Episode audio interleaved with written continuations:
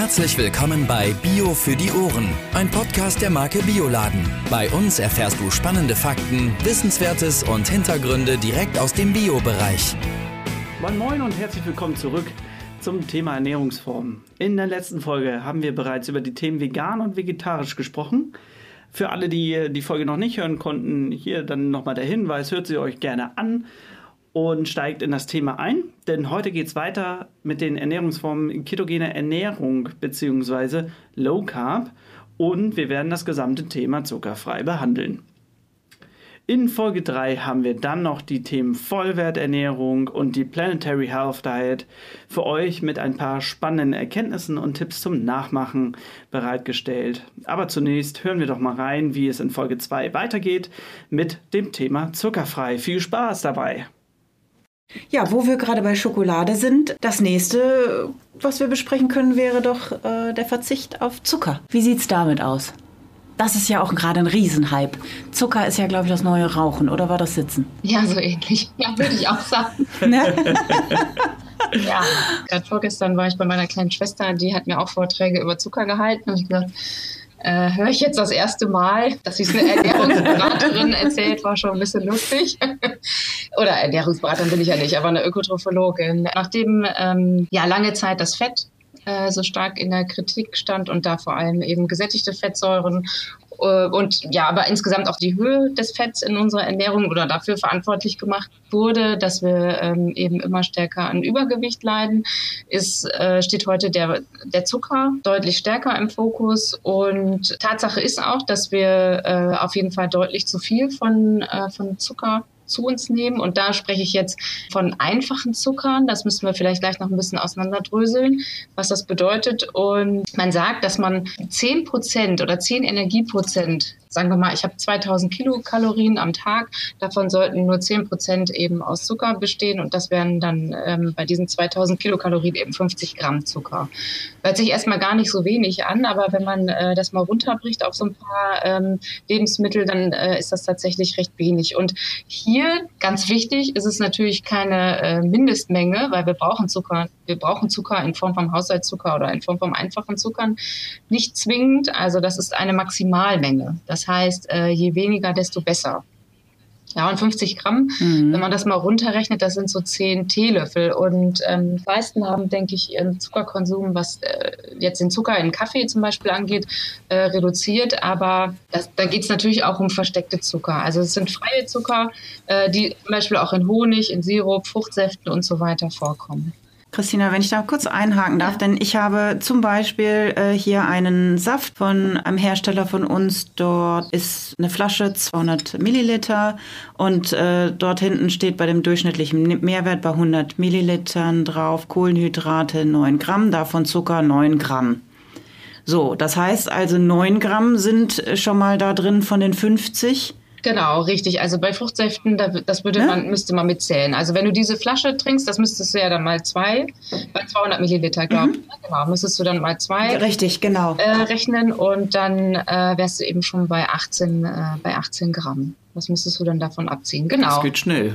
Ja, das geht sehr schnell. Also Saft ähm, gehört dazu, Sirup gehört dazu, Honig gehört dazu, also Konfitüre, überall, äh, wo eben viele einfache Kohlenhydrate drin sind.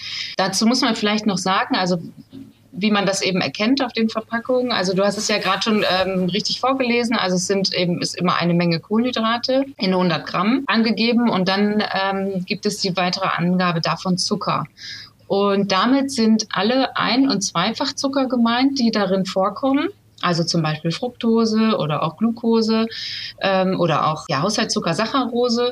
Die können jetzt natürlicherweise darin vorkommen, sie können aber eben auch zugesetzt werden in Form vom Haushaltszucker. Ja, das ist so ein bisschen die Schwierigkeit, das, äh, das herauszufinden. Äh, es gibt natürlich auch äh, Produkte, die haben einen relativ hohen Zuckergehalt, sind aber trotzdem gesund und der kommt natürlicherweise äh, darin vor.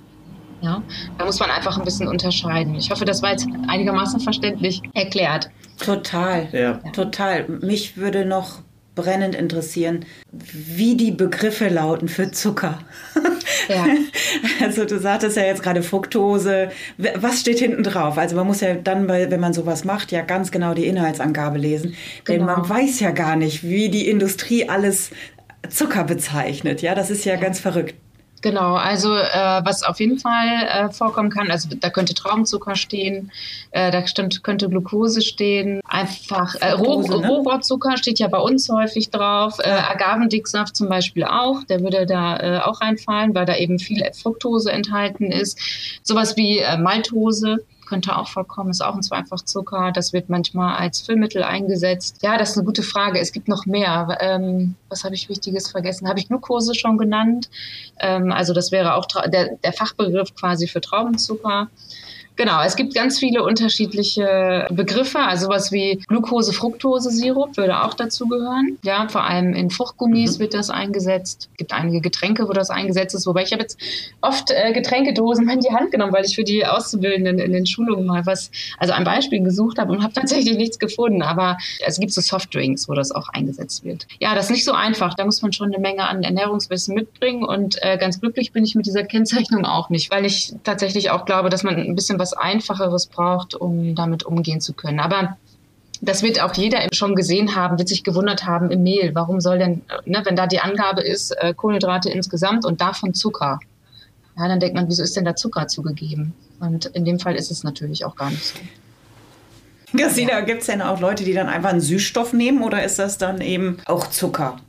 Nein, also Süßstoffe, also man muss unterscheiden, es gibt zwei äh, Möglichkeiten, äh, Zucker auszutauschen. Äh, das wären einmal ähm, zu, also Zuckeraustauschstoffe. Äh, das wäre sowas wie Xylit zum Beispiel, Birkenzucker oder auch mhm. Erythrit, da können wir gleich nochmal kurz drüber sprechen. Und dann äh, gibt es eben auf der anderen Seite die Süßstoffe. Und das sind ähm, keine Kohlenhydrate, und äh, das sind äh, Eiweißverbindungen unter anderem, äh, die dann einfach süß schmecken. Genau. Also wobei die Süßstoffe ja in den letzten Jahren tatsächlich äh, doch so ein bisschen in Verruf geraten sind und ähm, sie werden, also Softdrinks gibt es nach wie vor mit, äh, mit Süßstoff, aber ähm, ja, also die werden vor allem, wir reden ja vor allem auch über Bioprodukte, dort sind sie eben auch überhaupt nicht zugelassen. Das kommt noch dazu. Genau, und Zuckeraustauschstoffe, äh, die kann man benutzen. Ähm, das sind im Prinzip auch Kohlenhydrate, aber sie sind ähm, unterschied also sie können eben anders verstoffwechselt werden als unser üblicher Zucker. Also wenn wir zum Beispiel ähm, Erythrit nehmen, ähm, ist ein sehr, sehr künstlicher ähm, Zuckeraustauschstoff, der aber gar keine Kilokalorien hat. Der schmeckt süß, der hat aber eine ganz, ähm, ja, eine ganz markante ähm, ja, wie, wie beschreibt man das? Also eine ganz markante Kühle. Also es sind, man nennt sie auch mhm. Zuckeralkohole und ähm, ja, das merkt man auch so. Es hat so, das fühlt sich so an, als würde es verdunsten. Also man hat so einen kühlenden Effekt auf der Zunge oder im Mund. Genau. Und bei äh, Birkenzucker zum Beispiel ist es so, dass man eben einiges an Kalorien einsparen kann. Aber ähm, das möchte ich gleich dazu erwähnen. Das sind sehr stark verarbeitete Süßungsmittel. Ähm, und meine Meinung ist da, dass wir versuchen, auf andere Weise versuchen sollten, damit äh, umzugehen. Wir sollten versuchen, uns ähm, dieses massive Empfinden oder dieses, dass wir Süße als angenehm empfinden, das sollten wir versuchen, uns ein bisschen abzutrainieren. Also so nach und nach den Zucker zu reduzieren. Wir nehmen aktuell nicht diese 50, diese maximal erlaubten 50 Gramm auf, sondern wir nehmen äh, das Doppelte fast auf. Also wir sollten sukzessive versuchen, meiner Meinung nach, den äh, Zuckergehalt in der Ernährung zu reduzieren. Und alle anderen Ersatzmittel, ähm, sowas wie äh, Agavendicksaft ähm, und so weiter, die enthalten auch Zucker. Also die wären für jemanden, der sich streng zuckerfrei ernährt, eben auch nicht, äh, nicht geeignet die Problematik ist eben, ähm, dass wir über äh, Zucker deutlich zu viele oder deutlich, also viele Kilokalorien aufnehmen und äh, dazu gehören eben viele leere Kilokalorien. Ähm, vor allem in Form von Zucker. Also es sind eben, ist eben nur Kohlenhydrate drin und keine ähm, Mineralstoffe, Vitamine und so weiter, wie wir es zum Beispiel im Apfel haben. Äh, das ist die eine Seite. Und die andere Seite ist eben, dass so Stoffwechselerkrankungen ähm, oder beziehungsweise in der Folge eben ähm, es zu Insulinresistenz kommen kann und äh, äh, Zivilisationskrankheiten wie Diabetes, Diabetes mellitus Typ 2 eben ähm, gefördert werden können. Mhm. Äh, ich möchte jetzt, äh, Christina, meine Ernährung umstellen und auf größtenteils auf Zucker verzichten. Und ja, was mache ich da? Das, äh, was, hast du da irgendwelche Tipps? Vom Profi? Ja, also äh, der Verzicht auf Zucker ähm, ist nicht ganz einfach. Also ich habe gerade ja schon mal ein, zwei Beispiele genannt, wie viel Zucker eben in den Produkten enthalten ist. Aber ähm, wenn wir vielleicht das an einzelnen Produkten mal äh, klar machen, äh, was da eine Veränderung quasi schon ausmachen könnte, da habe ich ähm, wenn ich eine klassische Nussschokolade habe, zum Beispiel, also Schokolade ist so was, auf das ich kaum verzichten könnte und das habe ich mir in den letzten Jahren einfach äh, antrainiert, dass ich da eben auf die dunkleren Varianten zurückgreife. Ähm, und wenn ich quasi von einer ganz normalen Nussschokolade äh, die, die hat so auf 100 Gramm knapp äh, 35 äh, Gramm Zucker, beziehungsweise also Kohlenhydrate, davon Zucker. Äh, und wenn ich auf äh, eine Variante umschwenke, die knapp 92 Prozent äh, Kakaoanteil hat, dann äh, reduziert sich der Zuckergehalt eben schon auf äh, 6 Gramm pro 100 Gramm.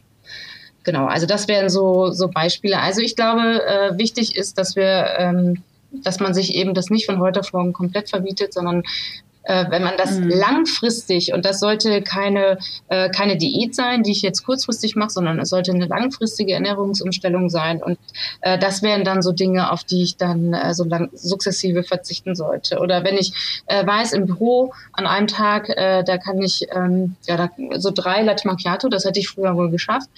Ähm, und jedes Mal da noch äh, ein, zwei Löffel Zucker. Wenn ich weiß, dass ich das gerne mag, dann sollte ich vielleicht versuchen, äh, den Zucker äh, erstmal auf die Hälfte zu reduzieren reduzieren. Und so kann, äh, kann es gelingen, dass man eben ähm, ja gar nicht also nach und nach eben äh, dieses Verlangen danach nicht mehr hat und dass man, wenn man es dann nochmal ausprobiert mit zwei Löffeln, irgendwann vielleicht sogar sagt, nee, das ist mir aber irgendwie jetzt zu süß. Ich glaube auch immer ein guter Einstieg ist, ähm, sich einmal bewusst zu machen, was isst man da. Also durchaus mal bei den Produkten hinten drauf gucken. Ja, absolut. Was da so alles draufsteht. Ich, ich glaube, das ist auch schon mal ein guter Ansatz. Genau. Absolut. Dafür muss man dann die äh, Zutatenliste eben ähm, gut lesen können. Wenn ich jetzt also Low Carb mich ernähre, bedeutet das doch im gleichen Umkehrschluss, dass ich mich ähm, prozentual mehr von Fett ernähre. Kann man das so sagen? Ja, genau. Das ist äh, das, was man eben empfiehlt. Ähm, genau, wenn ich also den Zucker reduziere, also das wäre jetzt eine sehr starke Variante. Wir haben jetzt gerade äh, darüber gesprochen, Zucker zu reduzieren, also tatsächlich den Haushaltszucker und äh, Produkte, wo viel äh, einfacher Zucker drin vorkommt. Ähm, wenn wir aber über Low-Carb-Varianten sprechen, da reduziert man ja alle Kohlenhydrate, also nicht nur die einfachen, sondern ähm, zum Teil eben auch die, die etwas höherwertigen Kohlenhydrate oder die langkettigen Kohlenhydrate. Und dann, äh, spätestens dann muss ich mir auf jeden Fall Gedanken darüber machen, wie ich meine Energie, weil der Energiebedarf, der, der ähm, sinkt ja nicht, ähm, wie ich das ähm, hinkriege, mich ausreichend zu ernähren. Und da gibt es eben ähm, unterschiedliche Varianten, also Low Carb, High Fat. Das bedeutet, dass man eben viel, äh, viermal mehr Fett aufnimmt ähm, als äh, Kohlenhydrate und Eiweiß. Das würde bedeuten, also wenn ich eine auf, also sagen wir mal, ich habe 2000 Kilokalorien, die ich aufnehmen äh, soll, dann wären das 80 Prozent Fett und 20 Prozent Kohlenhydrate und Eiweiß. So, das ist eine, das wäre eine ähm, Ernährungsform, die sehr, sehr, sehr stark von dem abweicht, was wir, was wir aktuell machen. Genau. Und ähm, mhm. genau, das ist eine, das ist aber eine ganz, also das ist wirklich eine Ernährungsform, die ähm, ganz, ganz selten nur gemacht wird und äh, hauptsächlich von Sportlern und auch äh, häufig als tatsächlich als Reduktionsdiät. Ja, die glaube ich, mhm. dass die allermeisten das über einen langen Zeitraum eben nicht ähm, nicht durchhalten würden. Und äh, wichtig ist, also es gibt ähm, ja auch immer wieder, also wir hab, sind vorhin schon mal kurz drauf gekommen auf den Trend, ähm, auf den Eiweißtrend. Und äh, bei diesen Formen der Ernährung sagt man, dass man auf jeden Fall ähm, das Fett erhöhen sollte und nicht das Eiweiß. Und äh, da würde ich auch aufpassen. Also bei, äh, also es gibt Ernährungsformen, wo eben auch das Eiweiß äh, erhöht wird, aber das sollte in aller Regel ähm, äh, nicht passieren. Also wenn, dann das Fett eben erhöhen in der Ernährung. Und generell lässt sich auch nochmal sagen, dass wenn es Probleme gibt, auf jeden Fall den Arzt auch. Äh ja, absolut. Das sollte man, also die ketogene Ernährung, das ist ursprünglich eine Ernährung gewesen, die eben bei bestimmten Erkrankungsbildern angewandt wird. Und das ist keine Ernährungsform, die, äh, die man alleine durchführen sollte. Auf keinen Fall. Genau. Aber es ist nur eben als, mhm. ähm, ja, als Beispiel, was, was passiert, wenn, wenn ich die Kohlenhydrate in der Ernährung so stark, äh, so stark absenke. Genau. Wir kommen zum Ende vom Teil 2. Bislang konnten wir über die Themen vegan, vegetarisch, zuckerfrei und low carb sprechen und freuen uns auf die nächste Folge, in der es dann um die Vollwerternährung und um die Planetary Health Diet geht. Dabei bekommt ihr jetzt nochmal richtig spannenden Input und Tipps zum Nachmachen und vor allen Dingen zum Durchhalten. Wir freuen uns, wenn ihr wieder bei der nächsten Folge einschaltet. Bis dahin, bleibt gesund, macht's gut. Du hast noch Fragen oder Anmerkungen? Dann schreib uns an podcast.bioladen.de. Bio für die Ohren wurde dir präsentiert von Bioladen, eine Marke des Bio-Großhandels Weiling. Biopionier seit 1975. Dir hat gefallen, was du gehört hast? Dann sei bei unserer nächsten Folge Bio für die Ohren wieder dabei. Infos zum Podcast findest du auf bioladen.de.